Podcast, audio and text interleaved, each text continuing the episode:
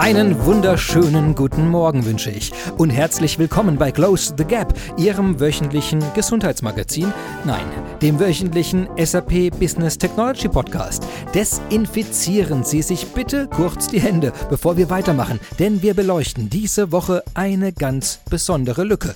Unsere Gap of the Week. Diese Woche ist nämlich durch nicht weniger verursacht als durch eine weltweite Pandemie. Es wird also spannend. Mein Name ist Christian Michel und unser heutiges Thema ist Gemeinsam gegen Corona. SAP und Hartmann oder wie man Medizinprodukte bedarfsgerechter verteilt.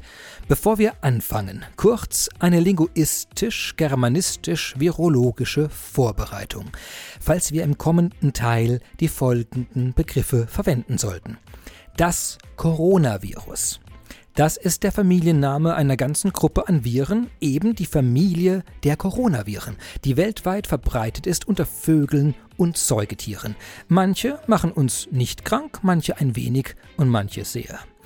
Corona heißen diese Viren, weil das das lateinische Wort für Krone bzw. Kranz ist. Und wie der Kranz um die Sonne bei einer Sonnenfinsternis, so sieht man im Raster-Elektronenmikroskop um den kugelförmigen Hauptkörper dieses Virus einen Kranz aus kurzen Fortsätzen. Von diesen vielen Coronaviren kennen wir aktuell sieben, die den Menschen krank machen können, also human pathogen sind. Und einer dieser sieben heißt offiziell SARS-CoV-2, eine Abkürzung, die ausgesprochen Severe Acute Respiratory Syndrome Coronavirus Type 2, auf Deutsch also das zweite Coronavirus, das echt schwere Atemwegsinfektionen verursacht. Und es heißt Nummer 2, weil sein älterer Bruder SARS-CoV-1 schon 2002 versuchte, eine dramatische weltweite Pandemie zu erzeugen und es sogar fast geschafft hätte. Sobald es dieses Virus nun in ausreichender Menge in unseren Körper schafft, werden wir krank. Und so wie das Virus einen Namen hat, so braucht auch diese Krankheit natürlich einen eigenen Namen und der ist medienwirksam Covid-19. Wir nähern uns, Sie merken das, nun also dem Thema unserer Folge. Denn wenn wir uns nicht ausreichend schützen, unter anderem durch Desinfektionsmittel, werden wir krank. Unser Gegner SARS-CoV-2 ist nämlich ein sogenanntes behülltes Virus. Und als solches kann es unter anderem mit Desinfektionsmitteln auf Ethanolbasis mit einem Gehalt von mindestens 62% Ethanol inaktiviert werden. Zumindest wenn es ausreichend lange auf der Hand oder Fläche belassen wird und noch wichtiger, wenn man überhaupt an das richtige Desinfektionsmittel in ausreichender Menge kommt. Und jetzt wird es spannend. Denn wie erkennt man als Hersteller überhaupt, wer welches Desinfektionsmittel in welcher Menge zu welchem Zeitpunkt benötigt? Vor dieser Herausforderung stand das Unternehmen Hartmann vor wenigen Monaten. In der Folge kam es zu einer spannenden Zusammenarbeit zwischen SAP und Hartmann, um genau dieses Problem zu lösen. Und darüber will ich heute mit Experten sprechen.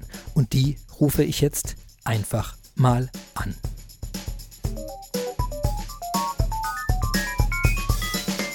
Ja, willkommen bei Close the Gap. Alexandra Fiebitz, Michael Lessmeister und Dirk Miete. Hallo. Hallo. Hallo. Hallo, ich grüße euch.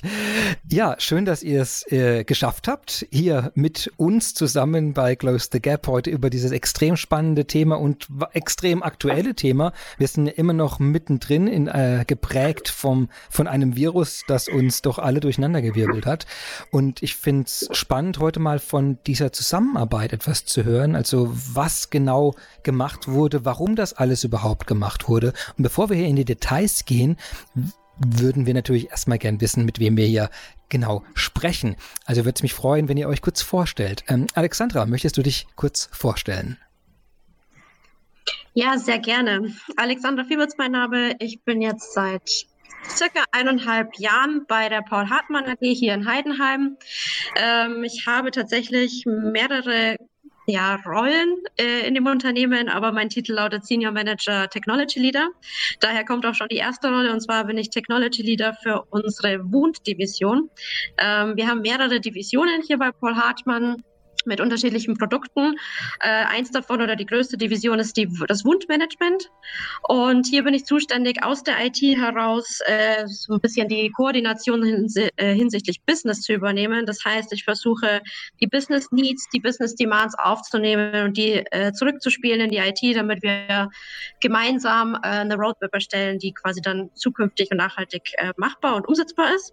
Als zweites bin ich noch Program Manager für unsere Health Plus Plattform also eine digitale Hartmann Healthcare Plattform, auf der wir auch Applikationen selbstständig aufbauen und ähm, unsere Produkte in hinsichtlich Lösungen unterstützen. Ähm, und ich beleite noch das IT und Digital Performance Management Team ähm, und versuche dann quasi so dieses Monitoring und Controlling des ganzen, der ganzen Performance zu übernehmen. Und vielen Dank für die Einladung. Ja, sehr, sehr gerne. Genau. Das klingt doch alles nach, genau, bin ich froh, dass du da nicht nur eine Rolle hast. das ist nee, super spannend. Dankeschön. Ja, äh, Michael, möchtest du dich auch kurz äh, vorstellen unseren Hörern? Natürlich, sehr gerne. Äh, bei mir fällt es jetzt ein bisschen knapper aus. Ich habe eigentlich nur eine Rolle. Äh, und zwar bin ich verantwortlich für die, auch in dem IT-Bereich, hier für die Data Analytics-Applikation äh, mit einem ja, überschaubaren Team äh, sind wir für die Implementierungen rund um die Analytics-Themen verantwortlich. Super, sehr gut. Du bist äh, schon lange bei Hartmann? Oh ja, schon etliche Jahre. Also, Traue mich gar nicht zu sagen, ja. das muss, Schon kann, fast zu lange. ist, genau. Aber noch nicht die 200 Jahre, glaube ich, die, die Paul Hartmann schon existiert. Also die, die erste Zahl stimmt, ja. Ganz okay. so viel sonst ja nicht.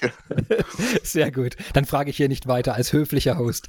Ja, ja das sind schon über 25 Jahre, ja. Wow, das ist, aber das heißt auch, dass du die gesamte Welt der, dieser Analytics äh, in- und auswendig kennst.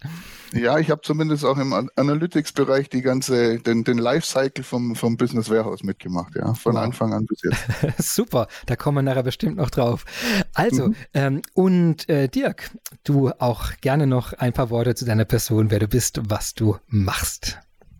Ja, genau. Dirk Miete mein Name. Ich bin im Plattform- und Technologie-Team und dort dann wiederum ähm, im Speziellen noch im Center of Excellence. Ähm, genau, und also meine Hauptaufgabe ist eigentlich da drin oder besteht darin, auch Kunden wie Paul Hartmann ähm, darin zu unterstützen, ähm, die intelligenten Technologien wiederum in der Business Technology Plattform zu verbauen.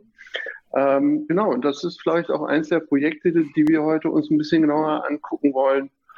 Ja, und was wir dann auch in der Corona-Krise geschafft haben, nachdem wir ähm, doch ein, ein größeres Ziel auch äh, Ende letzten Jahres erreicht hatten. Und wir hatten da den gemeinsamen Innovations-Award 2020 der SAP mit Paul Hartmann und einem Projekt gewonnen. Genau. Darauf sind wir, glaube ich, alle sehr stolz. Sehr gut. Da, da, auch dazu werden wir hoffentlich nachher noch viel mehr Details hören. Ja, vielleicht ganz kurz für die Zuhörer, die Hartmann, Hartmann Group, Paul Hartmann AG nicht kennen. Ich gucke mal kurz auf die Webseite hier, was ich sehe. Man wird schon, also eine Firma, die sich offensichtlich voll und ganz der Gesundheitsvorsorge äh, verschrieben hat, also Bedarf rund um diese Bedürfnisse anbietet. Webseite begrüßt einen schon mit dem Slogan äh, Gesundheit ist unser Antrieb. Äh, dort wird dann unsere fünf Geschäftssegmente umfassen ein breites Spektrum an Produkten und Dienstleistungen im Rahmen der Gesundheitsvorsorge.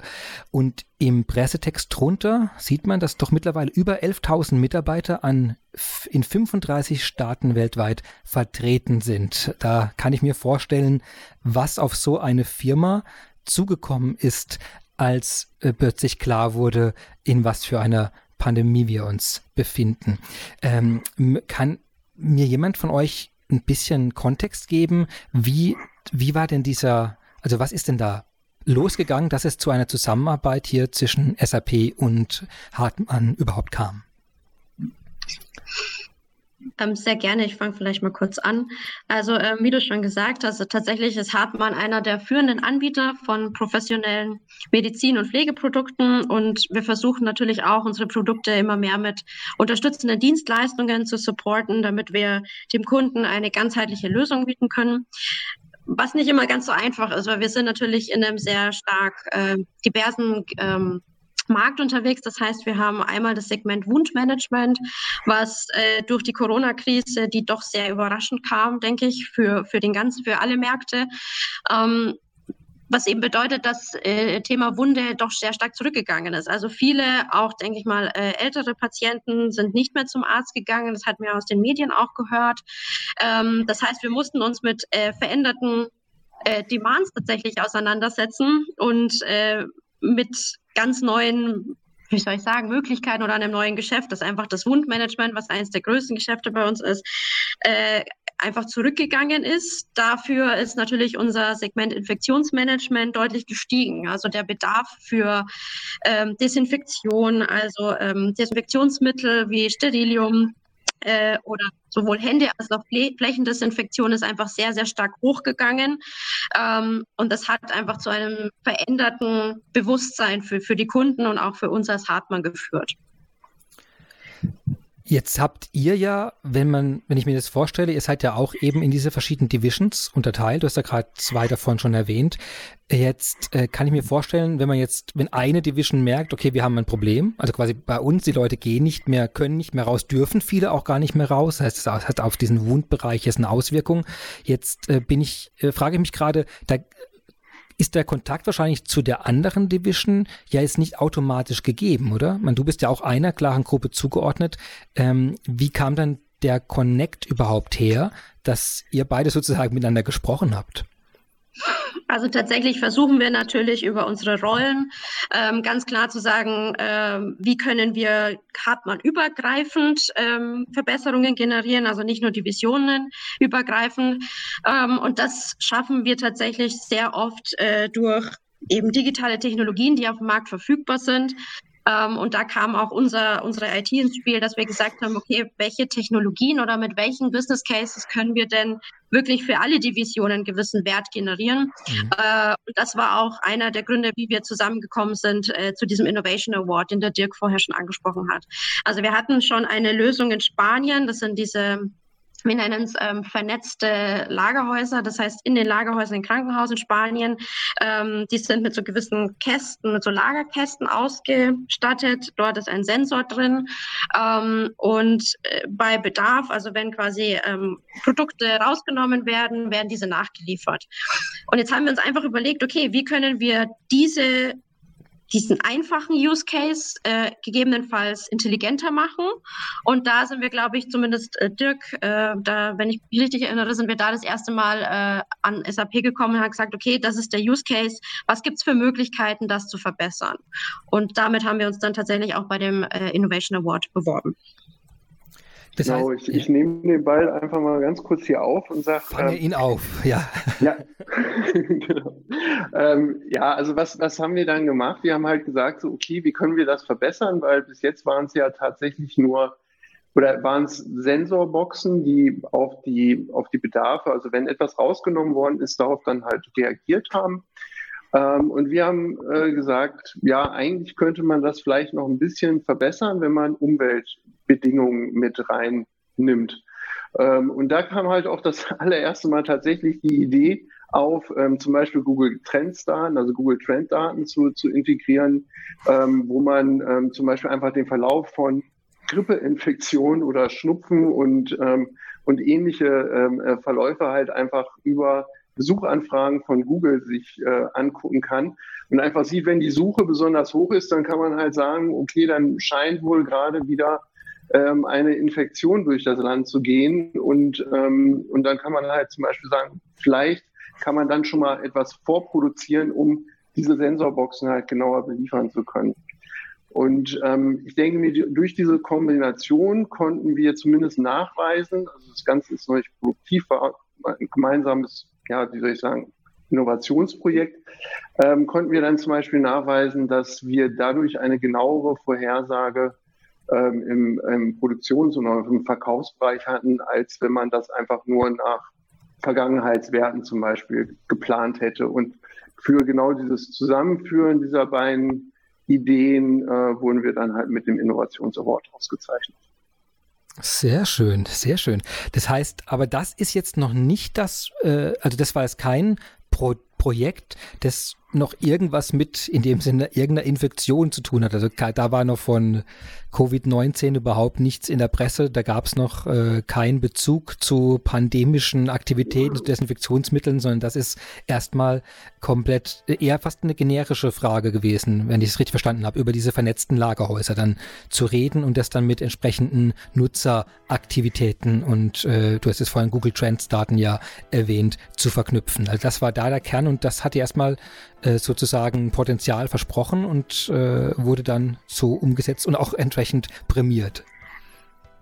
Genau, einfach das Zusammenführen ähm, im Prinzip von, äh, ich sage jetzt mal, umweltbezogenen Daten und dann den SAP-Daten, also den, den O-Data, die wir sozusagen aus unserer Plattform generieren können. Also das wurde prämiert, genau, einfach das, die Idee. Unter anderem dachten wir auch damals nach, darüber nach, das Robert Koch Institut anzuschließen. Und ähm, wenn man also wirklich weiter gedacht hätte und man hätte das in Produktion gebracht, hätten wir diese Pandemie sogar in den Daten dann irgendwann oder in den, in den Bedarfen kommen gesehen. Aber äh, wie gesagt, das halt eigentlich nur dann ähm, erstmal in Planung war. Und ich glaube, dann kam auch irgendwann der Punkt, wo, wo die Pandemie kam. Und, ähm, und äh, da wurden, wurden dann solche Projekte ähm, einfach aufgrund der, der Bedürfnisse, die Paul Hartmann dann hatte, wieder fallen gelassen, Alex. Ist das so gewesen? Ja, ne? eigentlich war das dann, irgendwann hatten wir immer noch gedacht, wir wollen das Projekt mal machen, aber dann wurde, wurde das dann aufgrund der Pandemie so ein bisschen nach hinten geschoben. Richtig, genau. Also die, die Corona-Krise war jetzt für das Projekt auch so ein bisschen Fluch und Segen zugleich. Also ähm, einerseits hätten wir es vorher gemacht und es kam zum richtigen Zeitpunkt, weil wir dadurch das nächste Projekt anstoßen konnten. Nichtsdestotrotz musste dieser erste Use Case so ein bisschen nach hinten geschoben werden, wie Dirk gesagt hat, weil wir gesehen haben, okay, jetzt auf einmal geht diese Corona-Krise so langsam los. Ähm, äh, Demands verschieben sich gewissermaßen und da musste man einfach äh, relativ schnell in die anderen äh, Corona-bedingten Krisen mit eingreifen, bevor wir uns jetzt mit diesem Use Case auseinandersetzen konnten. Das stimmt. Okay, der, ähm, jetzt, dass ich dass ich greifen kann, aber der Use Case ist der dann realisiert worden? Nein, der ist dann verschoben worden, also auf nach Corona verschoben. Oder ist der, wie, wo steht der jetzt? Der wurde Na, tatsächlich ja. nach Corona verschoben, ähm, beziehungsweise ist dann der Use Case gekommen, der sich mehr mit Corona beschäftigt hat, der wahrscheinlich auch interessantere für heute, was Corona betrifft.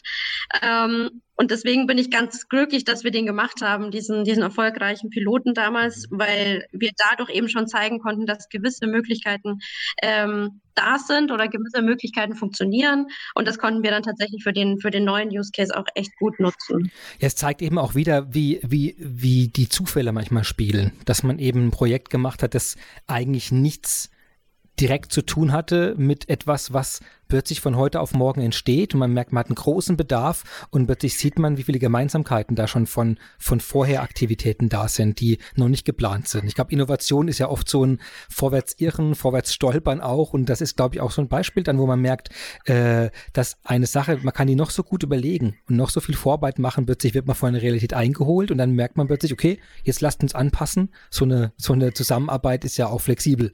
Und dann gucken wir, was wir jetzt äh, für die jetzige doch äh, Herausforderungen anpassen können. Und ich glaube, eine weltweite Pandemie ist mindestens einer der besten Gründe, die mir einfallen, um sowas anzupassen. Ja. Wie ging wie es denn dann weiter?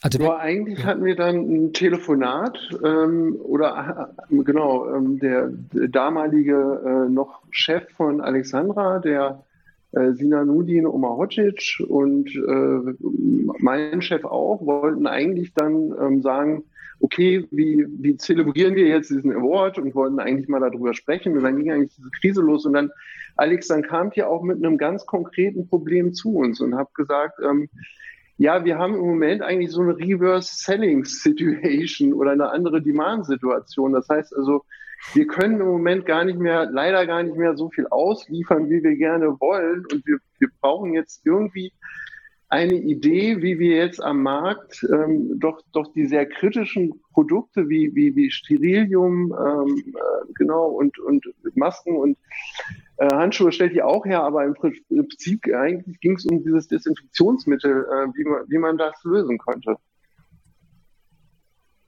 Ja. Ganz genau. Vor allem, ich meine, man kann sich ja vorstellen, diese Corona-Krise kam sehr, sehr überraschend, ähm, hat sich so ein bisschen hingeschlichen, aber ich glaube, der große was heißt große Knall, aber äh, März, April war es ja dann doch doch schon sehr schlimm. Ähm, und genau in der Hochzeit ähm, kam dann wirklich auch dieses Telefonat zustande zwischen Paul Hartmann und äh, SAP, wo wir gesagt haben, hm, was können wir denn gemeinsam ähm, gegen diese Krise machen.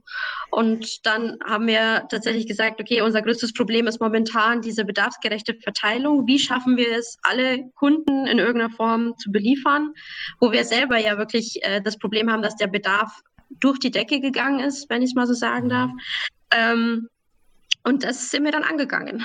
Ähm, Dirk, wir sagen immer, oder Michael, wir sagen immer so schönes Klopapier-Problem, ähm, auch so ein bisschen für die Medizinprodukte-Welt äh, anzubringen, genau.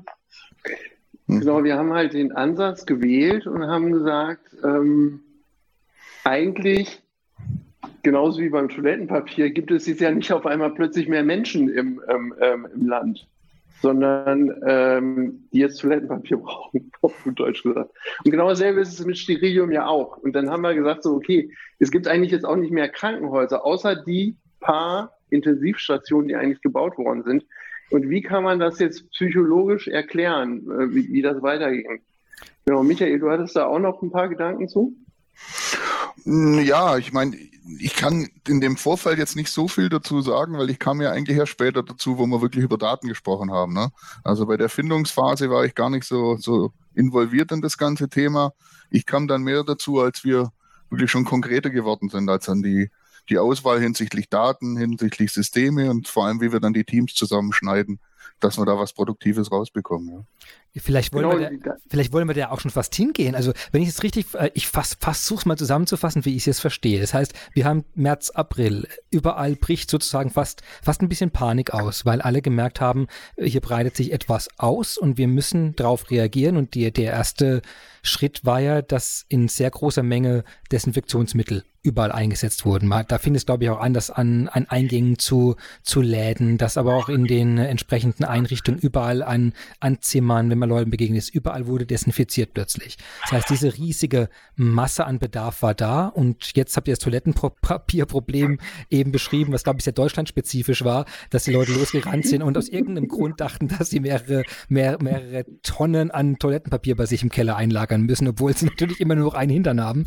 Also das ist so, also dass genau das, das Problem war, dass, dass Leute auf der einen Seite eventuell Desinfektionsmittel und diese oder diese ihr nennt es, glaube ich, ein bisschen klüger. Wie heißt das? Der was steril? Na egal. Also zumindest diese Gruppe an, äh, an äh, Desinfektionsmitteln, dass dass die plötzlich nicht irgendwo in Fässern eingelagert werden, ohne von Privatleuten vielleicht auch oder von Institutionen, die sie eigentlich gar nicht jetzt brauchen, die einfach nur auf Vorrat und auch einen gewissen Panik heraus das machen. Und ihr solltet dann das sicherstellen und wolltet sicherstellen, dass die Leute, die es tatsächlich wirklich brauchen jetzt, dass die es bekommen, oder? Das ist, das ist dieser Kern des Problems, oder? In der Menge, die sie brauchen. Genau, genau, absolut richtig. Also natürlich im, äh, in, der, in der großen oder in der, in der holistischen Sicht alle Kunden zu beliefern, beliefern zu können, aber was einfach in, in der Masse, weil der Demand so stark gestiegen ist, einfach nicht mehr möglich war. Und dann halt genau die zu beliefern, die es am meisten brauchen oder die es am dringendsten brauchen, ganz genau. Damit ist das Problem schon mal gut umrissen. Jetzt äh, stelle ich mir vor, jetzt sind wir als am nächsten Schritt. Wir haben es gemerkt, das ist das Problem. Wir Zusammenarbeit ist schon geklärt. Wer, äh, was, was passiert jetzt? Ich glaube, Michael, du hast gerade schon ein bisschen äh, angedeutet, dass da, ab da warst du auch involviert jetzt bei diesem Umsetzungsschritt sozusagen. Ja, genau. Also das war dann schon, schon recht spannend, weil es hat sich dann so ein virtuelles Team ergeben aus SAP-Leuten und ich glaube nicht wenige von SAP waren dabei und einige von Hartmann, bis man dann da gefunden hat, wie sich das Team wirklich zusammensetzt, welche Daten, welche Systeme, das war dann schon ziemlich spannend. Ja, also wir haben dann mit den SAP-Kollegen äh, im Prinzip herausfinden müssen, welche Business-Daten wollen wir verwenden aus historischer Sicht, die natürlich mhm. von, von Hartmann geliefert werden. Und auf der anderen Seite, was wollen wir eben an, ja, an, an intelligenten Systemen auch verwenden, die die SAP vielleicht in, in, in, in der Pipeline hat, dass wir das mit einbringen können und auch externe Daten, die vielleicht jetzt nicht so Hartmann-spezifisch sind und bei Hartmann vorliegen. Äh, welche Systeme nehmen wir? Wir haben glücklicherweise zu dem Zeitpunkt zum Beispiel die SAP Analytics Cloud äh, bei uns schon gehabt und auch einen Testtenant dafür, den wir dann herangezogen haben. Also da kamen dann die ganzen Themen so zusammen und das war dann schon spannend, ja. Jetzt, welche Fragen, äh, ich stelle es mir gerade so vor, am Anfang von so einem Projekt schreibe ich mir wahrscheinlich erstmal vielleicht drei, vier Kernszenarien oder Kernfragen hin, die ich beantworten können möchte. Sowas wie, welcher Kunde hat gerade den höchsten Bedarf? Oder so eine Kategorisierung durchführen oder äh, ich weiß nicht, ob ich mir das zu einfach vorstelle, aber was war, was war denn so diese, diese Ausgangsfragestellung, die man dann beantworten können wollte in dem Szenario? Ist ja noch zu unklar formuliert oder zu vage.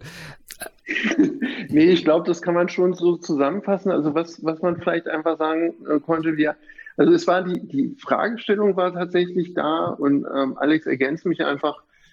Ähm, so wie können wir den Krankenhäusern alles das geben, was sie brauchen, um wirklich, ähm, ich sage jetzt mal die nächste, also einen Horizont von zwei, drei, vier, fünf Wochen ähm, alles vorrätig auch zu haben ähm, und genau, und da haben wir dann erstmal gesagt, so, und haben dann auch mit dem App-Haus sehr eng zusammengearbeitet.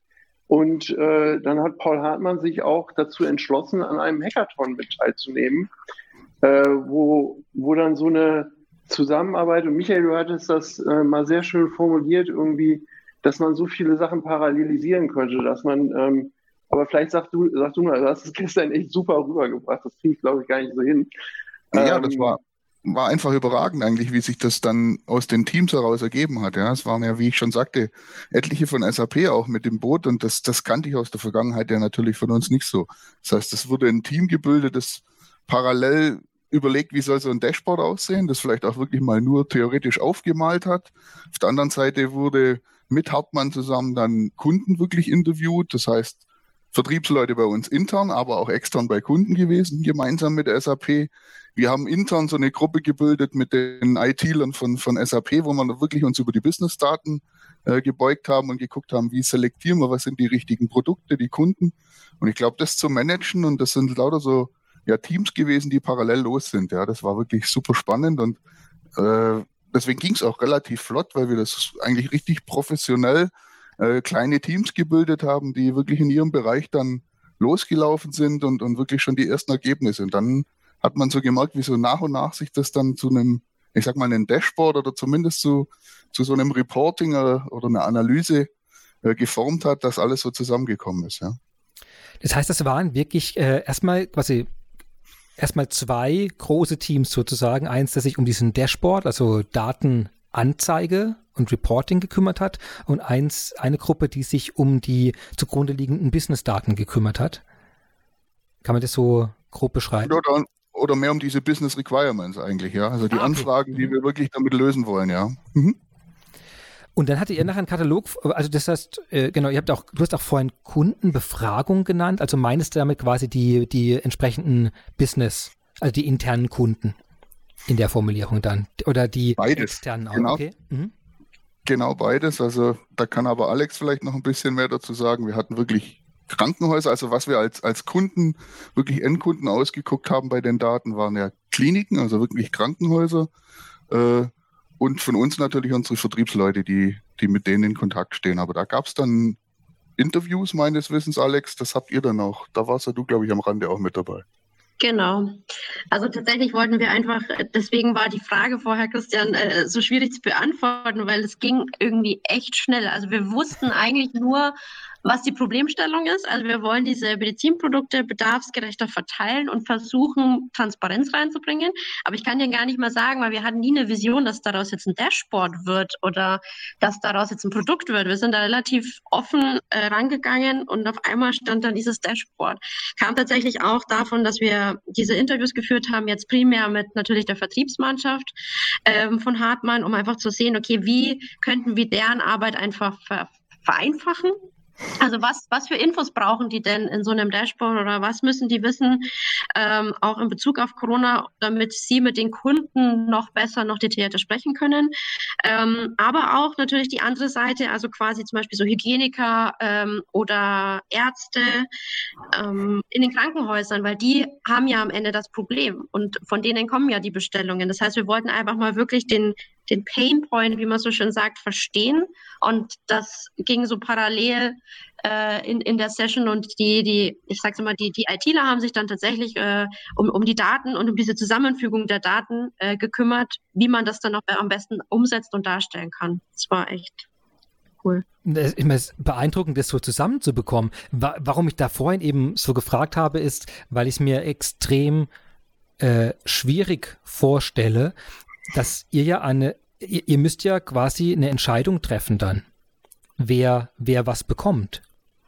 Und das bringt ja eine Firma in eine unangenehme Situation, weil man ja zu, also die, die, der Ausgangspunkt ist natürlich eine Gerechtigkeit zu schaffen, weil wenn ihr es quasi, wenn ihr es nicht entscheidet oder nichts klärt, keine Dashboards habt, keine Vorauswahlen trefft oder zumindest irgendeine Art von Transparenz bekommt, wer was, wann, wie, warum bekommen hat, äh, dann, dann hättet ihr diesen Klopapiereffekt sozusagen. Also dann, dann gäbe es irgendwo extrem viel und an anderen Stellen zu wenig. Also es, es bürdet ja einem Unternehmen auch eine Verantwortung auf, um, um die man sich ja nicht reißt wo man dann sagt irgendwie, okay, also eben wel, mit wel, welcher Klinik geben wir jetzt wie viel davon? Und das ist ja auch quasi nichts, was man leichtfertig entscheiden könnte. Also kann ich mir eben, deshalb habe ich vorhin gefragt, dieser, ich kann mir vorstellen, dass wenn man das jetzt als Auftrag bekommt, quasi helft uns, dass wir das bedarfsgerechter verteilen können, dann hätte ich jetzt äh, vielleicht auf welche Weise erwartet, dass da sehr viel Sichtbarkeit plötzlich auf diesen Auswahlkriterien liegt, von Anfang an. Und deswegen habe ich vorhin so nachgefragt. Ob, aber dann war das wahrscheinlich gar nicht so der Fall, weil alle wussten, dass das sowieso, dass man hier sowieso in einer Art Ausnahmezustand weltweit agiert und man es überhaupt in der, in der Hinsicht entscheidungsfähiger wieder werden möchte. Trifft's das? Also ich denke schon, vor allem diese Kriterien waren ja, also was sind in irgendeiner Form ja schon im Unternehmen drin. Das heißt, wir haben das ja auch vorher gemacht, äh, vor dem Dashboard. Das Dashboard sollte einfach nur dadurch, dass wir eben diese Corona-Zahlen, diese Intensivbettenkapazität, die wir da drin haben, das sollte diesen Prozess einfach noch so ein bisschen vereinfachen und wie du sagst, transparenter machen. Und ich glaube, dass das haben wir in diesem Piloten tatsächlich auch sehr schön hinbekommen, wenn auch es schön gewesen wäre, wenn wir das schon früher gehabt hätten, weil das, glaube ich, unserer internen Mannschaft sehr viel geholfen hätte. Das, das auf jeden Fall. Jetzt gibt es, also bei der Datenauswahl, gibt es da Besonderheiten, die man jetzt in dem Sektor, in dem ihr euch befindet, äh, beachten muss? Was Michael, du hast vorhin gesagt, das war so eins der, der Themen, wo ihr sehr tief reingehen musste dann. Äh, ist das Datenthema in besonders schwieriges gewesen? Ja, wir haben halt in, in, in den Diskussionen gegen spät abends dann immer noch äh, rausgefunden, was wirklich am meisten Sinn macht. Ja. Also wir haben angefangen mit, mit Order-Items, also mit Auftragsdaten, die wir integrieren, dann aber auch fakturierte Daten, also alle Fakturadaten zu integrieren äh, in diese Sub Analytics Cloud und, und dann hat sich relativ schnell noch die Frage gestellt, was eigentlich mit offenen Aufträgen ist. Ja, dass wir mhm. im Prinzip sowas noch gar nicht in unserem, äh, also als Quellsystem diente bei uns auch ein, ein relativ neu eingeführtes BW4 HANA-System. In dem hatten wir aber bisher eigentlich noch keine Data Source, die in, in Richtung offene Auftragsmengen ging. Äh, und dann haben wir relativ schnell mit unseren Kollegen vom SAP ERP, von unserem produktiven ERP-System, dann überlegt, was wir da machen könnten, dass wir da an, an, an Daten wie Auftragsmengen kommen, die noch wirklich offen sind. Auch da stellte sich erst die Frage, was ist eigentlich ein offener Auftrag? Da kann man auch ziemlich lang drüber diskutieren, bis man da ein Ergebnis hat, aber wir wollten ja hier relativ mal relativ schnell Ergebnisse liefern, haben dann was äh, hinbekommen, haben das auch in unser BW4 HANA bekommen und die Daten haben wir dann auch wiederum äh, zur Verfügung gestellt für das Dashboard. Das heißt, wir haben historische Auftragsdaten gehabt, wir haben historische äh, fakturierte Daten gehabt und offene Auftragsmengen, die wir alle so zur Verfügung gestellt haben. Äh, bei unseren Kundendaten, wir haben ja dann wirklich für diesen Prototyp das äh, ja, Deutschland-Daten betrachtet, also nur aus, aus, aus, aus der Bundesrepublik Deutschland, Kliniken.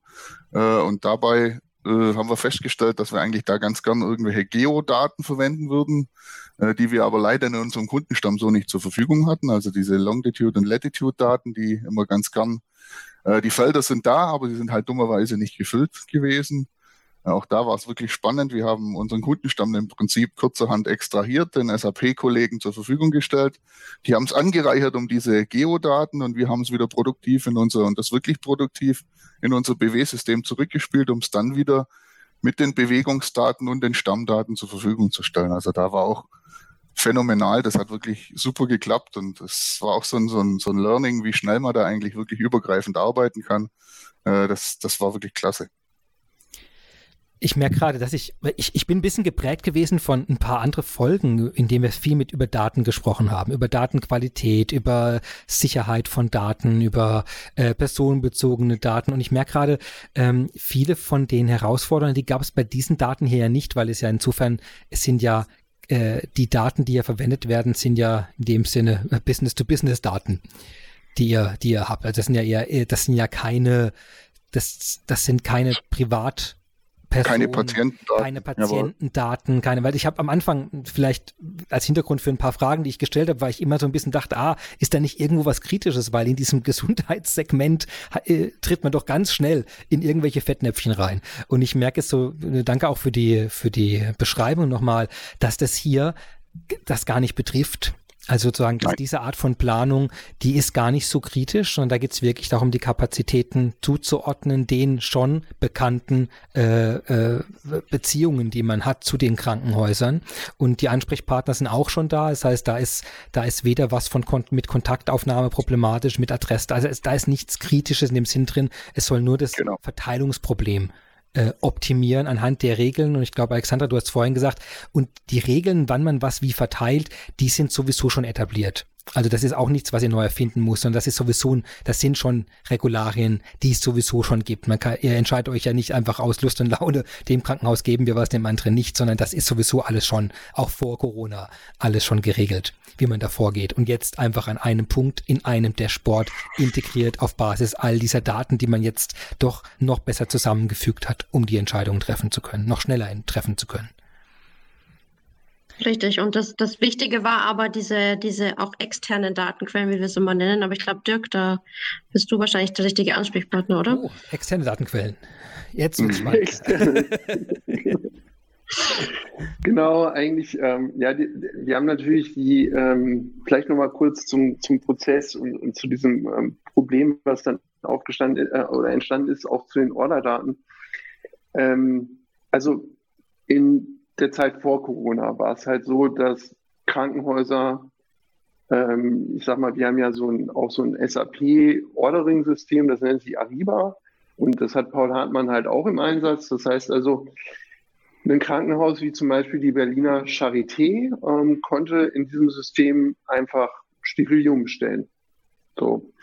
Und, ähm, und da war es dann natürlich so, dass ähm, man da jetzt so oft theoretisch auf den Knopf drücken konnte, wie man wollte. Genauso wie man jetzt ja auch ins, in den Supermarkt gehen konnte und sich immer wieder ähm, eine Palette Klopapier nach der anderen hätte rausholen können. Und äh, das war auch der Grund, warum wir jetzt so auf die historischen Daten einmal gucken wollten ähm, und einfach sagen wollten, okay, in der Vergangenheit habt ihr nur die Menge gebraucht? Warum braucht ihr denn jetzt auf einmal so viel mehr? Und das war, glaube ich, ein, einer der Punkte, warum wir diese offenen Orderdaten und die historischen Daten einfach gegenüberstellen wollten. Das, das will ich an dieser Stelle einfach nochmal so, so klarstellen. Ähm, und dann haben wir gesagt, okay, jetzt, jetzt müssen wir die externen Daten halt auch mal ein bisschen betrachten und müssen jetzt auch die, ähm, die, die Krankenhäuser auch mal interviewen, weil ähm, ähm, und haben dann, glaube ich, da, da kamen wir dann mit dem äh, mit Alexandra und dem ähm, Herrn Sinanudin, äh, Quatsch, dem Herrn Omar Hodzic, Sinanudin Omar Hodzic, auf die Idee, ähm, lass uns doch mal äh, an einem Hackathon, der genau zu dieser Zeit halt auch noch stattgefunden hat, teilnehmen. Und dann hat Paul Hartmann entschlossen, sich den mit zu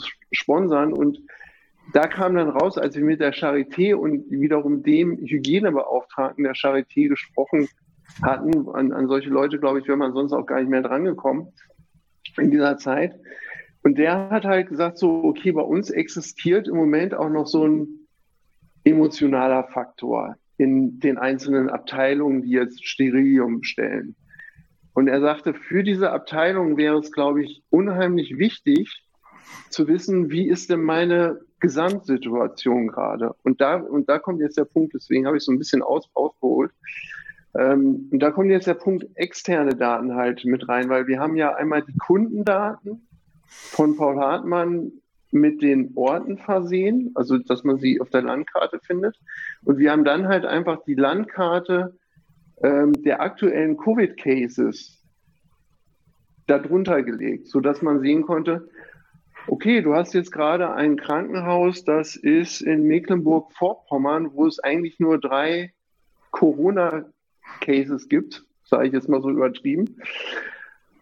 Ähm, warum orderst du jetzt die dreifache Menge, was auch vielleicht, wie gesagt, aus Versehen passieren konnte, ähm, dreifache Menge an, an Desinfektionsmittel? Wäre es nicht sinnvoll, wenn du einfach dieselbe Menge erstmal bestellst, die du letztes Jahr geordert hättest? Und das war so der Grundgedanke dahinter. Das heißt also, wir haben die, ähm, die Landkarte der Covid-Cases dahinter gelegt. Wir haben äh, Daten vom RKI äh, uns genommen ähm, und, und, ähm, und sozusagen runtergeladen haben auf diese Daten dann noch eine Prognose gebaut. Das heißt also, wie wird sich wahrscheinlich in, nächst, in der nächsten Woche die Corona-Cases entwickeln? Ähm, und haben dann noch die Vivid Data, die kennen die wenigsten, aber das sind die Daten über die Belegung der Emergency Beds, ähm, der Ach, wie heißt das denn auf Deutsch? Jeder weiß, was ich meine. Ähm, dass man sieht, genau, Mhm. Intensivbetten, genau. Also dass man sagt, so wie viel, äh, wie viel Intensivbetten sind gerade belegt. Und ich glaube, so haben wir dieses, dieses, also wenn man sagt, so man hat nur ein Dashboard gebaut, ist es immer einer. Aber im Nachhinein liegt da doch sehr viel Information dahinter, wenn man das jetzt mal so in der Gesamtheit betrachtet. Ja, vor allem geschickt war ja auch an der Stelle, wenn ich das noch ergänzen darf, äh, Dirk, dass wir halt auch eben die über die lange Historie unserer Fakturadaten auch wirklich das Bestellverhalten von der Historie her betrachten konnten. Ja? Und das war genau das Entscheidende, wenn man plötzlich sieht, wie vielleicht auch welche, die es aus unserer Sicht oder vielleicht nicht wirklich notwendig hatten, dann äh, vielleicht es aussah, wie wenn sie hatten oder zumindest man es nicht ganz verstanden hat, wieso so extreme Bestellmengen plötzlich auftauchen. Ja.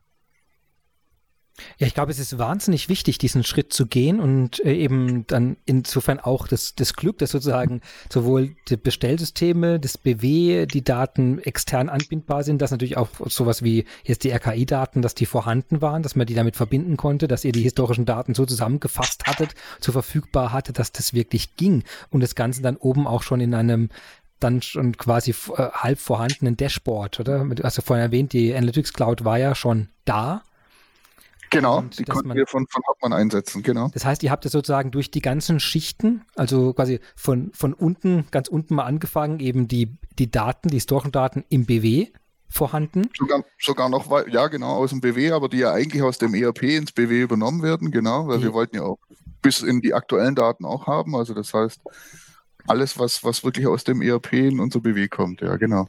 Und dann danach sozusagen die Integration oder die Anbindung dann an die Analytics Cloud, um dort dann das passende Dashboard und entsprechenden Informationen anzubieten, gemäß der äh, dann vorher erhobenen Business Requirements. Im eins davon, wir wollen den passenden Kliniken äh, sagen können, wir wollen sehen, welche Klinik gerade sehr wahrscheinlich einen Überbedarf anhäuft und welche vielleicht unterversorgt sogar sind von unseren klassischen Kunden, die wir haben bisher.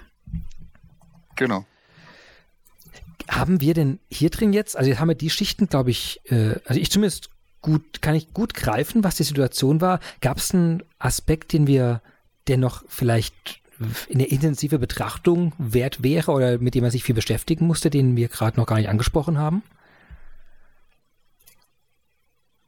Also wir hatten jetzt die Datensicht, wir haben uns angeschaut, was das Business Requirement ist, wie die Befragungen aussahen, eben welche Systemlandschaft sozusagen vorlag und vorliegt. Ähm, ist, ich kann mir gut vorstellen, dass es da, was Abstimmung anbelangt oder was das virtuell Zusammenarbeiten anbelangt, vielleicht noch einige, einige Dinge zu lösen waren oder sind, die, die wir vielleicht noch nicht besprochen haben. Das stimmt. Also da würde ich gerne noch was, was erzählen, weil es war eine sehr soll ich sagen, anstrengende Zeit, weil es in einem sehr, sehr kurzen äh, Zeitrahmen alles entstanden ist. Also wir reden wirklich, ähm, ich glaube, Hochphase von Corona ging ja so Anfang April los. Und wenn man es genau nimmt, waren wir Ende April tatsächlich mehr oder weniger fertig mit dem Piloten. Also wir haben zumindest da das Dashboard gehabt ähm, und konnten zumindest mal gucken, dass das funktioniert. Also wir haben das dann auch nochmal an die Interviewpartner zurückgespielt, um zu gucken, okay, wie äh, reagieren die darauf? Möchten die noch was anderes haben? Fehlen noch Informationen? Und dann ging, es ist so langsam ausgelaufen, dass wir gesagt haben, gut, äh, jetzt haben wir so einen Punkt erreicht, mit dem wir arbeiten können. Und das, das Schöne wirklich war, ähm, dass wir uns ja vorher, also vor einem Monat, also im Anfang April, alle noch nicht kannten. Also ich kannte Dirk von SAP tatsächlich ähm, und vielleicht noch ein paar andere, aber wir haben, also wir sind so zusammengewachsen in dieser, diesen einen Monat. Und das zeigt sich auch zum Beispiel, also wie Dirk gesagt hat, haben wir in diesem Hackathon mitgenommen, der lief über Ostern, also da hieß auch äh, Easter Hack, also direkt über die ganzen Osterfeiertage. Und so gut wie alle ähm, haben einfach an diesem Hackathon auch mitgemacht, haben sich eingewählt, ob egal ob Ostersonntag, Ostermontag.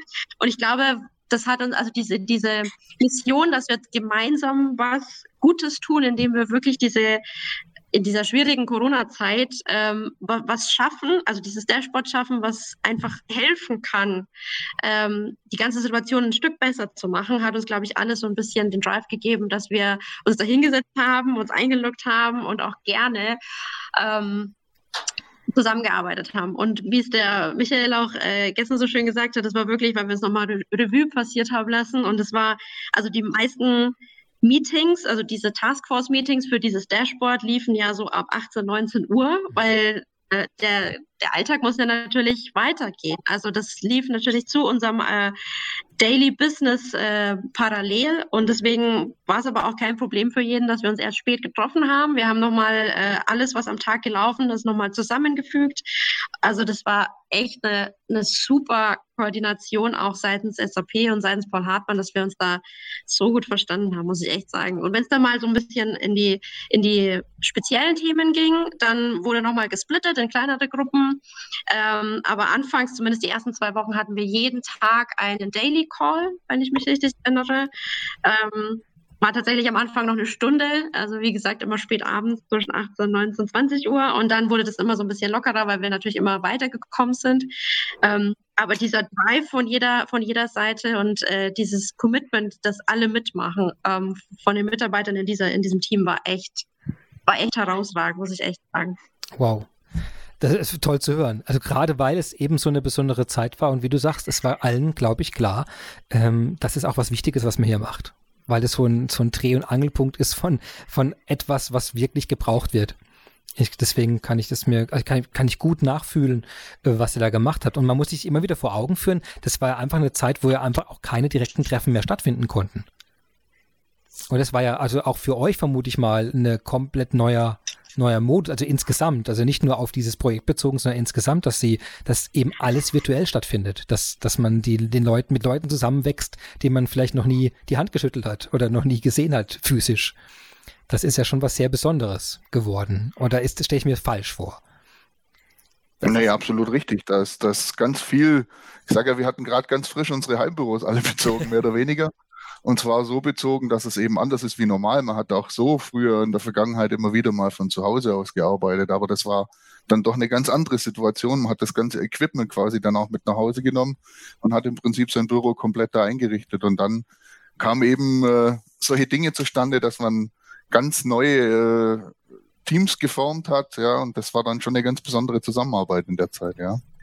Weil es zeigt ja auch ein bisschen, wie, wie hart man äh, sehr offensiv auch mit der Situation umgegangen ist, weil ich glaube, manche Firmen, die lagen ja in der Phase, äh, würde ich sagen, fast bewegungslos da, weil sie in einer Art Schockstache waren, äh, weil sich so viel verändert hat. Und hier war das ja gar keine Option.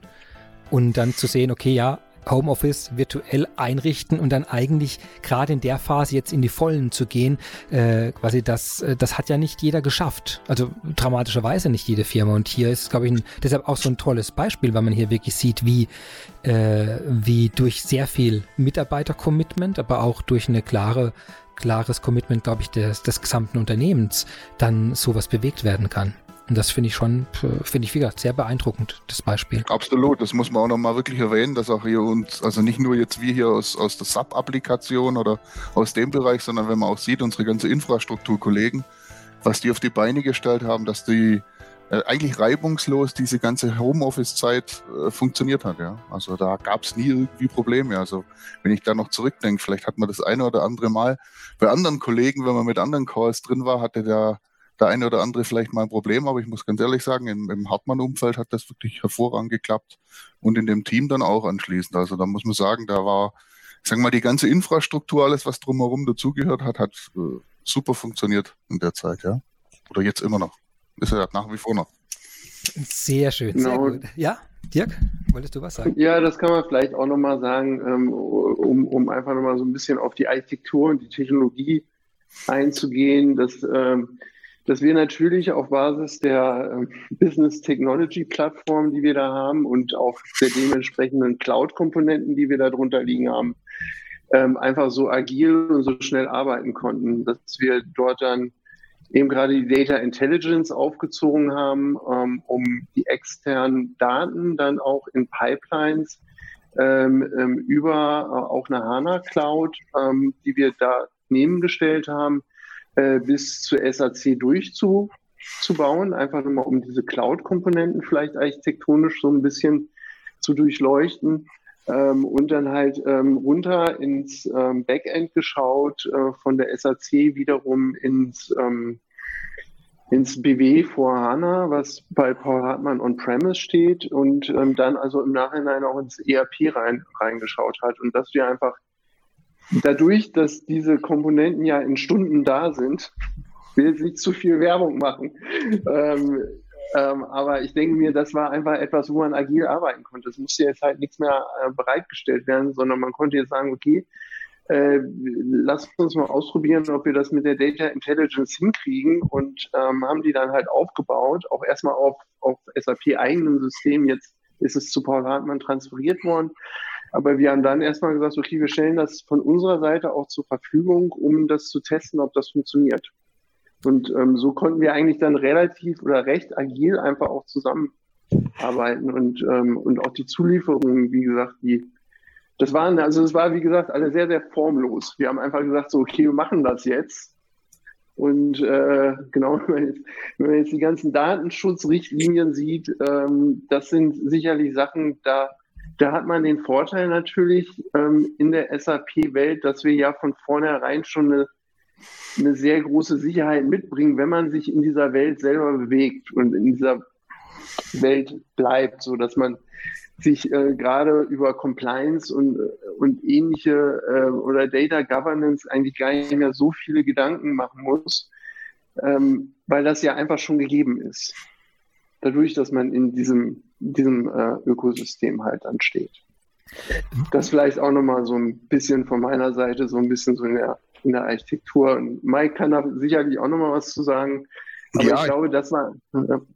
Nee, würde ich gerne ergänzen, Dirk, da hast du schon recht. Ich meine, das kam vielleicht jetzt, oder sollten wir auf jeden Fall auch noch machen, weil was für uns ja auch ein, mal ein bisschen so aus dem fachlichen Learning weg zum technischen Learning, für uns natürlich auch ein Mehrwert darstellt, war auch zu sehen, wie eben genauso so eine Cloud-Plattform, wie so Data Intelligence Services und so Pipelines zusammenspielen und wie wir das eben für Hartmann auch einsetzen können. Und da hatten wir schon das Learning, dass wir sowas auch mit integrieren wollen, weil was wir bereitgestellt haben, waren die Daten aus einem ERP, die wir in einem BW4 HANA haben und visualisiert über die, die Cloud Analytics haben. Äh, dass wir dann aber sowas eingebunden haben wie, wie eine Cloud-Plattform mit einer Data Intelligence Pipeline oder auch eben äh, einfach bloß die HANA, wo wir die Daten dann reingeschrieben haben in der Cloud und das wiederum live anbinden kann an die Sub Analytics Cloud ist was, was wir für spätere Aktivitäten bei Hartmann jetzt auch einsetzen wollen. Und das war eben halt auch, äh, sag ich mal, so ein Ergebnis, das wir rausgefunden haben aus dem Prototypen, wie sinnvoll wir sowas auch einsetzen können für die Zukunft, ja. Und anderen Szenarien dann natürlich auch. Jetzt habt ihr ein paar Mal, äh, wir hatten das vorhin am Anfang, wenn wir über die Architektur gesprochen haben, High Level, wurde Data Intelligence, hatten wir das noch nicht erwähnt. Vielleicht, ähm, weiß nicht, wer, wer möchte, ein paar Sätze dazu, was Data Intelligence ist, was es tut, wofür es da ist, weil ich bin sicher, dass wahrscheinlich was äh, äh, Business Warehouse und ERP anbelangt, das kennt wahrscheinlich jeder.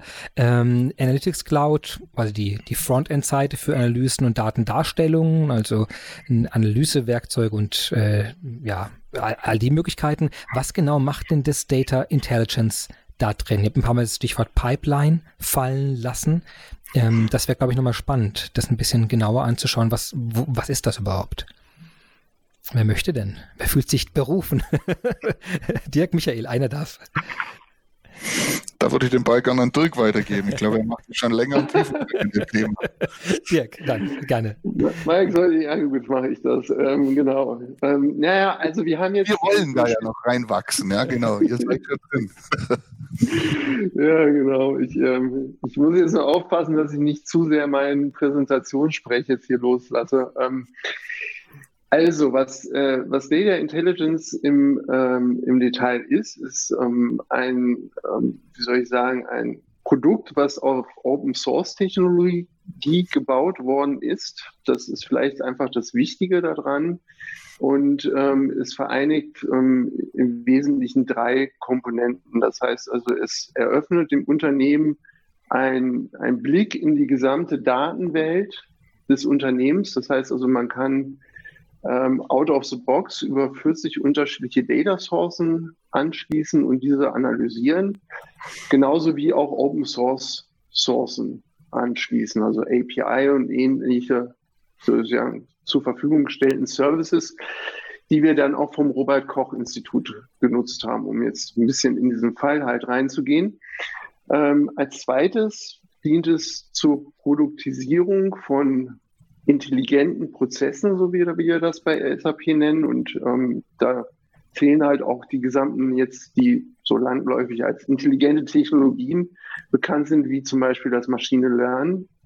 Ähm, und im Machine Learning-Fall haben wir ja dann diese Prognose gemacht. Das heißt also, wir haben eine Prognose ähm, bis zu einer gewissen Wahrscheinlichkeit auf die nächsten, äh, auf die nächste Woche der, äh, der Entwicklung der Covid-Daten erstellt. Das äh, muss man mal sagen. Die war jetzt nicht 100 Prozent genau und alle, die diesen Podcast hören und jetzt Machine Learning Experten sind, also man kann das sehr detailliert diskutieren, aber ich denke mir, es war für uns wichtig, dass wir einfach mal eine Trendlinie ähm, darstellen konnten. So geht's hoch oder geht's runter? Wie kann sich das Ganze so entwickeln auf Bundeslandebene?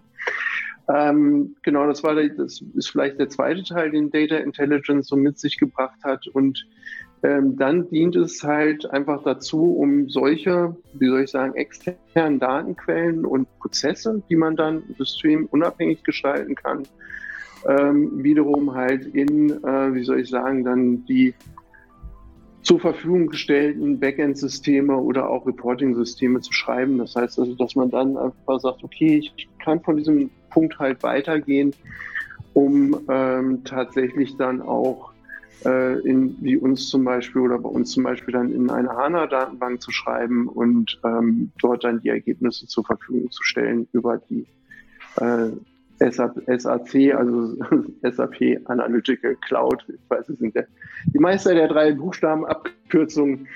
Ähm, und genau, das ist vielleicht einfach so diese drei Punkte, die Data Intelligence kann. Das heißt also einfach einen Blick aufs gesamte Unternehmen zu gestalten, ähm, Data Governance auch unter anderem damit abzubilden, äh, übergreifende Prozesse zu designen und eben gerade die Öffnung von SAP in Richtung Open Source Technologie, dass man sozusagen alle meistens im Moment in Python und R ähm, entwickelten Algorithmen dort zum Beispiel einbinden kann über Docker-Container. Das wird so ein bisschen technisch.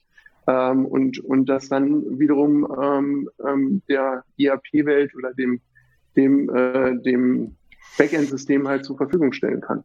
Genau. Ja, das ist so, so ein bisschen grob zusammengefasst. Ja, und für uns wird es dann interessant, deswegen hat es das auch gezeigt, denke ich, dass wir die Ergebnisse, die wir da draus haben, dann eben entweder in unser BW4 HANA reinschreiben können oder wir können auch wirklich äh, über den Online-Access es direkt visualisieren in der SAP Analytics Cloud. Und die beiden Systeme haben wir schon, aber davor mit dem Data Intelligence haben wir jetzt eben im Prinzip auch herausgefunden, was wir da alles noch im, im Vorfeld machen können und vor allem in der heutigen Zeit viele externe Daten, viele andere Prozesse orchestrieren können und es dann mit integrieren mit unseren Business-Daten. Und das war das Spannende an der Stelle auch. Fantastisch, so vielen Dank. Ich, ich, ich habe es deshalb auch nochmal einfach nachgefragt, weil ich glaube eben, quasi dieser große Datenspeicher unten im BW äh, oder auch das im ERP, wo dieser da abgelegt werden, da, das ist vielen greifbar. Und ganz oben diese Anzeigeschicht äh, die ist, glaube ich, vielen klar. Aber eben dieser, dieser ganze Aufwand, wenn ich die ganzen verschiedenen Datenquellen, wenn ich die verbinde, wenn ich die vernetze, wenn ich die prozessiere nochmal, wenn ich die, wenn ich eben auch in verschiedenste Teilsysteme oder Endsysteme wieder zurückschreiben will oder Dinge filtern muss da drin, all das ist ja ein recht großer Teil, um dieses, das, was ihr hier gemacht habt, um das umzusetzen. Und ich glaube eben, dass Data Intelligence da eben keine unwesentliche Komponente ist, die aber wahrscheinlich nicht allen so vertraut ist, ähm, weil man diese Schritte dann oft vielleicht vielleicht doch händisch macht oder, oder vielleicht auch eben nicht so viele Dinge an dem Punkt zusammenführt. Deswegen vielen Dank dafür, dass ihr das nochmal beschrieben habt. Ich glaube, das hat sehr geholfen, die Architektur nochmal besser greifen zu können. Sehr gut. Ja, ich glaube, da haben wir den Case aber schon ziemlich gut, gut verstanden. Also das heißt, an dem Punkt wart ihr jetzt da, also das seid ihr jetzt sozusagen prototypisch in der Lage, diese Art von Vorhersage zu machen und zu erkennen, welche, welches Krankenhaus hat wie viel sollte wie viel Bedarf haben und zu sehen, okay, hier habe ich quasi einen Outlier, da habe ich jetzt eine, eine, eine Extremwert, jemand bestellt viel zu viel oder vielleicht auch jemand bestellt viel zu wenig und dann gibt's ja Aktivitäten hinten dran. Ist das noch etwas, was, äh, was Teil des Projekts war, was jetzt konkret passiert oder ist es dann bei den, bei den Ansprechpersonen sozusagen denen überlassen, ihre Prozesse zu definieren, wie sie mit der Information umgehen? Also wir sind tatsächlich aktuell dran, ähm, das Ganze auch wirklich in unser Tagesgeschäft zu integrieren. Also der, dieses Dashboard, was wir dann am Ende hatten gegen April, Mai, ähm, war wirklich so dieser ähm, erfolgreiche Pilot. Mhm. Und wir sind, deswegen nennen wir es auch immer ein Forschungsprojekt, weil wir haben jetzt damit gezeigt, dass es grundsätzlich funktionieren würde. Ähm, um das Ganze live und produktiv zu setzen, müssten wir halt jetzt nochmal oder zu implementieren, müssten wir jetzt nochmal ein paar Schritte gehen um es dann auch wirklich unseren Vertrieblern zur Verfügung zu stellen, damit sie es tagtäglich nutzen können. Was aber immer noch wichtig ist vor dem Hintergrund, ähm, dass ja Corona leider noch nicht vorbei ist. Ähm, und das Wichtige wäre natürlich auch nochmal zu schauen, was kann man noch mehr machen. Also jetzt, das soll ja kein Corona-Dashboard an sich bleiben, sondern man könnte ja wirklich überlegen, was gibt es für andere Datenquellen, die da auch noch weiterhelfen könnten, um das Ganze noch intelligenter und noch hm, bedarfsgerechter zu gestalten. Das heißt, das Projekt ist äh, quasi läuft, ist immer noch auf dem Feuer und wird entsprechend ausgeweitet gerade und äh, eine extrem erfolgreiche Forschungs- und äh, Arbeit, wo man wirklich gesehen hat, was ist möglich mit der Kombination an Technologie und auch den schon zueinander passenden Komponenten hier, um diesen einzigartigen Herausforderungen erstmal zu begegnen und danach vielleicht noch auf vielen anderen Ebenen Mehrwerte für Hartmann zu generieren. Das hoffe ich doch zumindest sehr, dass, dass es da erfolgreich äh, vorangeht, dann meldet euch, falls ihr noch was braucht. Wir sind jederzeit da. Und ähm, ja, ich glaube, das haben wir. Da, da kämen wir fast schon zum Ende unserer heutigen Folge. Haben wir noch etwas vergessen, was wir erwähnen sollten? Wir kommen jetzt zu einer Rubrik, die nenne ich Famous Last Words. Also jeder darf nochmal was erwähnen, falls ich was Wichtiges vergessen habe oder falls ihr noch was empfehlen wollt, falls ihr ein Konzert irgendwo spielt. Alles darf erzählt werden. Also das wäre jetzt die Gelegenheit. Ähm, Alexandra, möchtest du anfangen? Sehr gerne. Ähm, also ich muss mich auch wirklich nochmal äh, für beide an beide Teams bedanken. Also sowohl natürlich SAP als auch Paul Hartmann. Es hat unglaublich viel Spaß gemacht, jetzt an diesem Piloten mitzuarbeiten. Ich hoffe echt, dass wir unsere Lessons gelernt haben, äh, wie man so schön sagt, also dass wir wirklich mitbekommen haben, da kann man was machen. Ähm, obwohl wir, obwohl wissen, dass wir natürlich äh, sehr überrascht wurden von Corona, aber ich glaube, wir sind da auf einem sehr, sehr guten Weg. Ähm, zeigt auch, also diese, diese Teamarbeit werde ich auch vermissen äh, im täglichen Doing, weil tatsächlich äh, bin ich immer noch mit äh, einigen dieser SAP Kollegen im Kontakt, obwohl wir uns noch nie live gesehen haben. Also das müssen wir jetzt nach Corona echt mal ändern. Ähm, äh, das, das zeigt ja auch wirklich, dass es echt gut harmoniert hat, äh, harmonisiert hat. Und deswegen ähm, bin ich sehr, sehr froh, äh, dass das Ganze zustande gekommen ist und wir da jetzt dran sind, das Ganze noch ein bisschen größer und noch besser zu machen. Also von daher Danke auch nochmal von meiner Seite. Perfekt, vielen Dank. Ähm, ja, Michael, von dir auch noch ein paar letzte Worte, bevor wir zum Ende kommen. Ja, auch sehr gerne. Äh, ich meine, da gibt es kaum noch was zu ergänzen. Ich sehe es genauso, wie es Alex schon gesagt hat. Also es war wirklich überragend, die, die, die Zusammenarbeit auch von den SAP-Kollegen. Das hat mir richtig Spaß gemacht.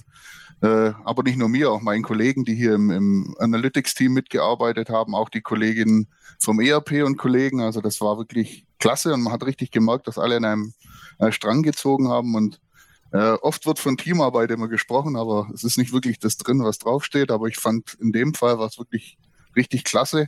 Wir hatten das auch dann noch zum Schluss virtuell gefeiert. Äh, das war dann auch wirklich sehr, sehr angenehm. Das gehört einfach auch dazu. Und ich kann nur zustimmen, wir müssen jetzt mal schauen, dass wir A, noch mehr solche Cases finden und auch mehr äh, ableiten können, wo wir hier einen Mehrwert für Hartmann äh, implementieren können mit den, mit den vorhandenen Tools, die wir alle schon haben. Äh, und mit der Zusammenarbeit, das war überragend und ich glaube, da kann man doch einiges noch aufbauen. Fantastisch. Danke schön, Michael. Und Dirk, an dich würde ich auch noch das letzte Wort überreichen. Ja, ich kann eigentlich jetzt gar nicht mehr so äh, schrecklich viel ergänzen. Also ähm, genau, die Kollegen haben eigentlich schon alles gesagt. Es war fantastisch, es hat sehr viel Spaß gemacht.